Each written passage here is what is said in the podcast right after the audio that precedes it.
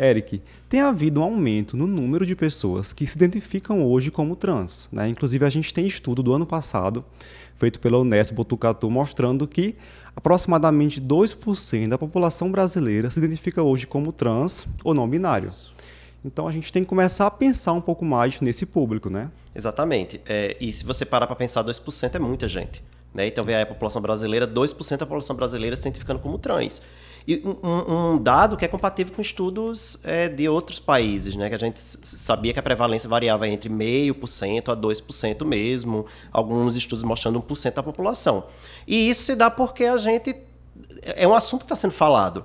Né? E a aceitação está aumentando. Então, essas pessoas se sentem mais à vontade para aparecerem, para se identificarem como tal, e também porque antigamente, e isso é um relato dos, dos pacientes trans que eu atendo mais, mais velhos, eles não sabiam que eram trans porque não se falava sobre o assunto, não chegava a informação até ele, então ele mesmo não conseguia se identificar. E, e eu escuto muito relato de como eles se sentiam perdidos. Né? Eu não sabia o que eu era. Né? Eu, eu, aí quando lê ou escuta ou vê algum vídeo sobre trans, aí finalmente, oh, é isso, eu sou, sou uma pessoa trans. Então é claro que, que vai surgir mais, não é porque antes não existia.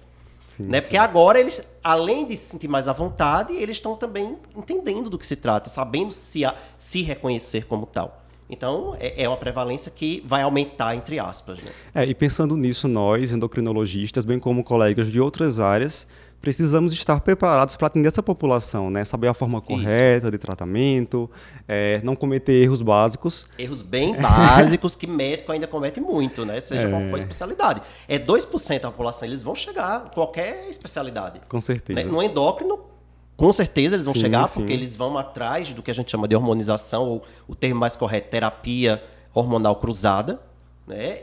Mas qualquer especialidade médica vai ter, vai ter contato com uma pessoa trans. Então vamos lá. Primeiro erro é achar que transgeneridade é definido por procedimentos médicos. Isso é bem comum, né, Eric? Isso, bastante comum. Ainda tem muito colega que acha que para a pessoa ser definida como trans, tem que estar tá ou fazendo hormônio ou, pior ainda, ter, ter feito algum procedimento cirúrgico. A gente tem que entender que a condição de transgeneridade é como aquela pessoa se identifica, independente de já ter passado ou não por alguma modificação corporal, por alguma modificação física. Né? A gente não pode é, é, é, restringir o termo de transgeneridade ao a presença de ou não de um procedimento. Até porque a pessoa pode não ter desejo naquele Sim. momento, né?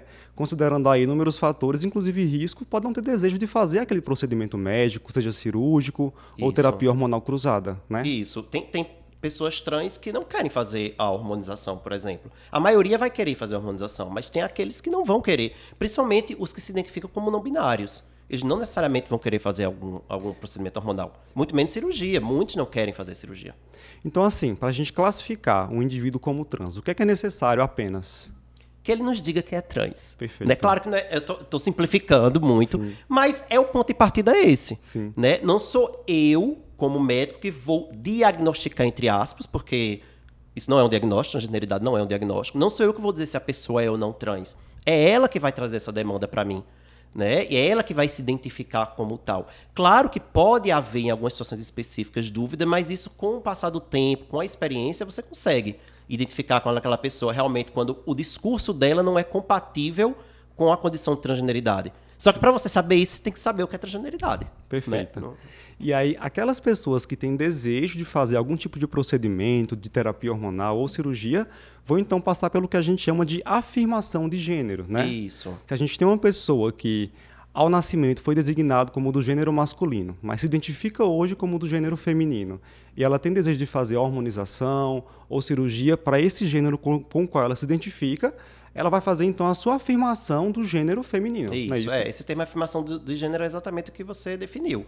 Né? E pode ser que aquele indivíduo não queira fazer. Né? É, ou não, ah, quer passar pelo procedimento hormonal para ter as, as caracteres sexuais do gênero com o qual se identifica quer fazer, se submeter a algum procedimento cirúrgico, né? Por exemplo, as mulheres trans é, pode querer fazer a cirurgia de, de é, é, confecção da neovagina. Né? Então ela vai retirar o órgão sexual masculino e vai confeccionar a neovagina ali. Isso pode ser um desejo de algumas, como pode não ser. né? Fazer ou não fazer não lhe invalidam como trans. Eu acho que vale a pena, Icaro, a gente até explicar para quem está ouvindo, quem não entende muito bem, o que seria a transgeneridade, né? Sim, sim. Né? A, a transgeneridade, como eu já falei, é como a pessoa se identifica. Então, é, é a pessoa nasce com gênero biológico, por exemplo, masculino, mas a sua identidade né, é feminina. Então, é, como a identidade é feminina, eu vou estar tá chamando de uma pessoa feminina, é uma mulher. Mas como essa identidade feminina é incongruente com a sua biologia, com seu corpo, então é uma pessoa trans. Diferente de uma pessoa cis. Uma pessoa cis é uma pessoa que nasce com a identidade, por exemplo, dando o mesmo exemplo é do corpo masculino, né? Mas nasce com a identidade masculina. Então a, a identidade é compatível, é congruente com o corpo, com a biologia. Então é uma pessoa cisgênero. O transgênero seria exatamente quando você tem essa incongruência. Né? E quem vai determinar a definição homem-mulher não é a biologia. A gente, como, como profissional de saúde, tem que tentar se desvincular desse, dessa definição. Né? Não é, tudo bem, biologicamente é um corpo masculino um corpo feminino. Isso não mudou. Né? Mas socialmente, do ponto de vista psicossocial, aquela pessoa deve ser chamada de acordo com sua identidade e não de acordo com sua biologia. Né? Então, mulher ou homem depende da identidade e não da biologia. Perfeito. E aí, caso esse indivíduo, essa pessoa trans, deseje fazer os procedimentos de afirmação de gênero, a gente tem regras, né? Que foram determinadas pelo Conselho Federal de Medicina, que envolvem aí faixa etária, também tempo de acompanhamento. Vamos falar um pouquinho sobre sim, isso? Sim, importante. Então vamos lá.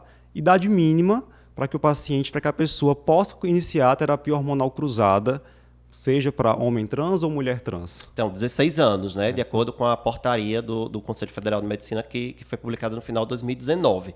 Então, antes era 18, caiu para 16 anos. Agora, claro, né? Entre 16 e 18 precisa da, da autorização dos pais, né? Inclusive, é recomendado até que esteja pelo menos um dos pais presentes junto na consulta.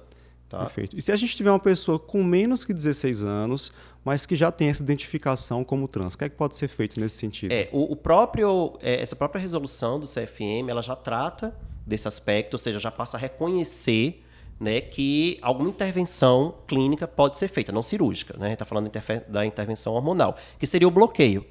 Nesse caso, seria bloquear a puberdade até chegar aos 16 anos, em que poderia ser feita, então, a terapia hormonal cruzada. Isso é permitido, de acordo com é, é, o CFM, em protocolos de pesquisa. Então, teria que ter um projeto de pesquisa, passar comitê de ética, ter aprovação e aí sim poder ser realizado. Então, essa, isso, na verdade, até complica um pouquinho, né? Sim, Porque sim. o paciente que chega no consultório, o endocrinologista pediátrico, que é quem vai receber esses adolescentes, né? O que como vai passar por um protocolo de pesquisa ali, é, é, não, é não, é, um serviço é, acadêmico, é complicado. É, do ponto de vista prático, não é tão simples. Do ponto de vista prático, isso dificulta. Muito bem, então isso que a gente está falando do ponto de vista hormonal, né, para a afirmação de gênero com terapia hormonal cruzada. Para a cirurgia, o que o CFM estabelece é que o paciente tem aí pelo menos 12 meses de acompanhamento com equipe multidisciplinar e já esteja em terapia hormonal cruzada, isso, né? Isso é o ideal, desde que ele queira ou ela queira fazer a terapia hormonal cruzada.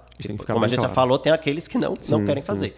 É, e a idade mínima para cirurgia seria 18 anos. Era 21 anos e caiu no final de 2019 para 18 anos. Perfeito.